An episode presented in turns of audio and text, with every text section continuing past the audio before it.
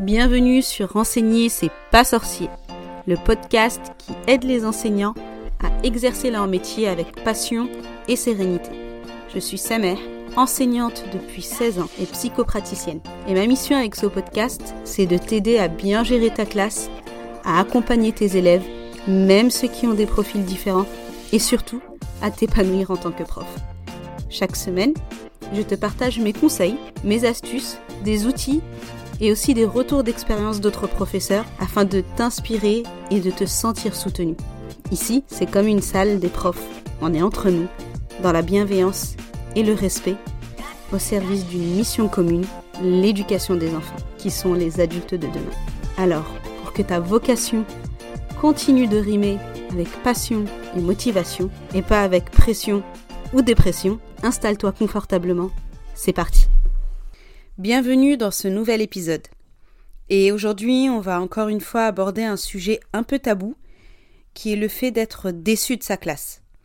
Ce genre de sentiment, ça arrive souvent quand par exemple l'année dernière, tu avais une super classe, une bonne ambiance, des élèves engagés, et que cette année, tu te retrouves face à une classe super difficile où tu te sens obligé de faire la police. Franchement, je suis certaine que c'est déjà arrivé à tous les enseignants au moins une fois, et c'est ok. C'est humain. Et aujourd'hui, je te partage quelques pistes pour surmonter cette déception.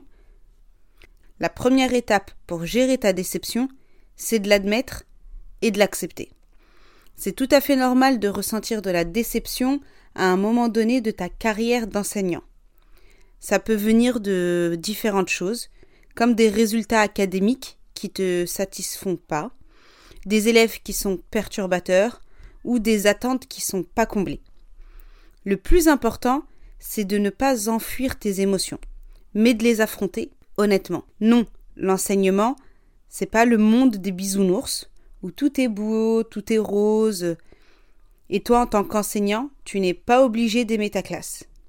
Tu as l'obligation d'enseigner, certes, mais il arrive que ce soit difficile pour toi aussi, et c'est tout à fait légitime. Maintenant, pour trouver des solutions, faut comprendre pourquoi tu es déçu. Prends le temps de passer en revue ce qui te déçoit dans ta classe. Est-ce que c'est lié à l'ambiance, à la gestion de classe, à la communication avec les élèves ou d'autres facteurs? Essaye de chercher les raisons cachées, comme euh, le manque de ressources, des attentes irréalistes ou des soucis personnels qui impactent ton enseignement. Est-ce que c'est vraiment ta classe le souci ou est-ce qu'il y a autre chose derrière? Peut-être un changement d'environnement, une mutation, peut-être que c'est le fonctionnement de l'école d'une manière générale avec lesquels tu n'es pas aligné.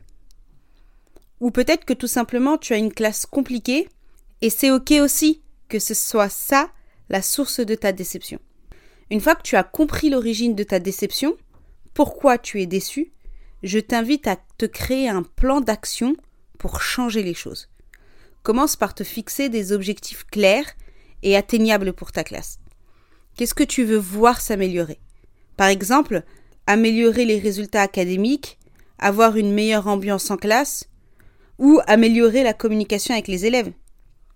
Ensuite, identifie les ressources et le soutien dont tu as besoin pour atteindre ces objectifs. Ça peut être de la formation, travailler avec d'autres enseignants ou ajuster ton programme.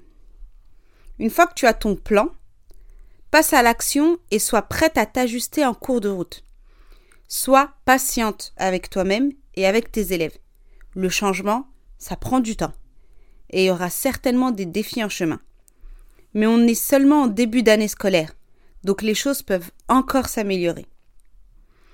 En résumé, il est normal de ressentir de la déception en classe, mais il est essentiel de la reconnaître, d'analyser les causes et de développer un plan d'action pour apporter des améliorations.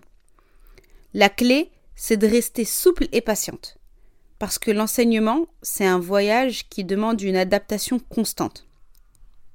Surtout dans les débuts, où tu changes régulièrement de classe et de niveau. Si tu as envie d'aller plus loin, et d'apprendre à gérer tes émotions pour te sentir plus sereine et confiante pour surmonter cette déception et aller de l'avant, Inscris-toi à mon challenge gratuit 3 jours pour devenir l'enseignante confiante et sereine que tu rêves d'être, qui aura lieu en ligne du 7 au 9 novembre. Tu y trouveras des outils et des conseils qui vont vraiment t'aider si tu te trouves dans cette situation actuellement. D'ici là, prends soin de toi. Merci d'avoir écouté cet épisode d'enseigner c'est pas sorcier jusqu'à la fin. Si tu l'as apprécié, je t'invite à le partager à d'autres enseignants et enseignantes. Et pour ne pas rater les prochains épisodes, abonne-toi au podcast sur ta plateforme préférée. À bientôt!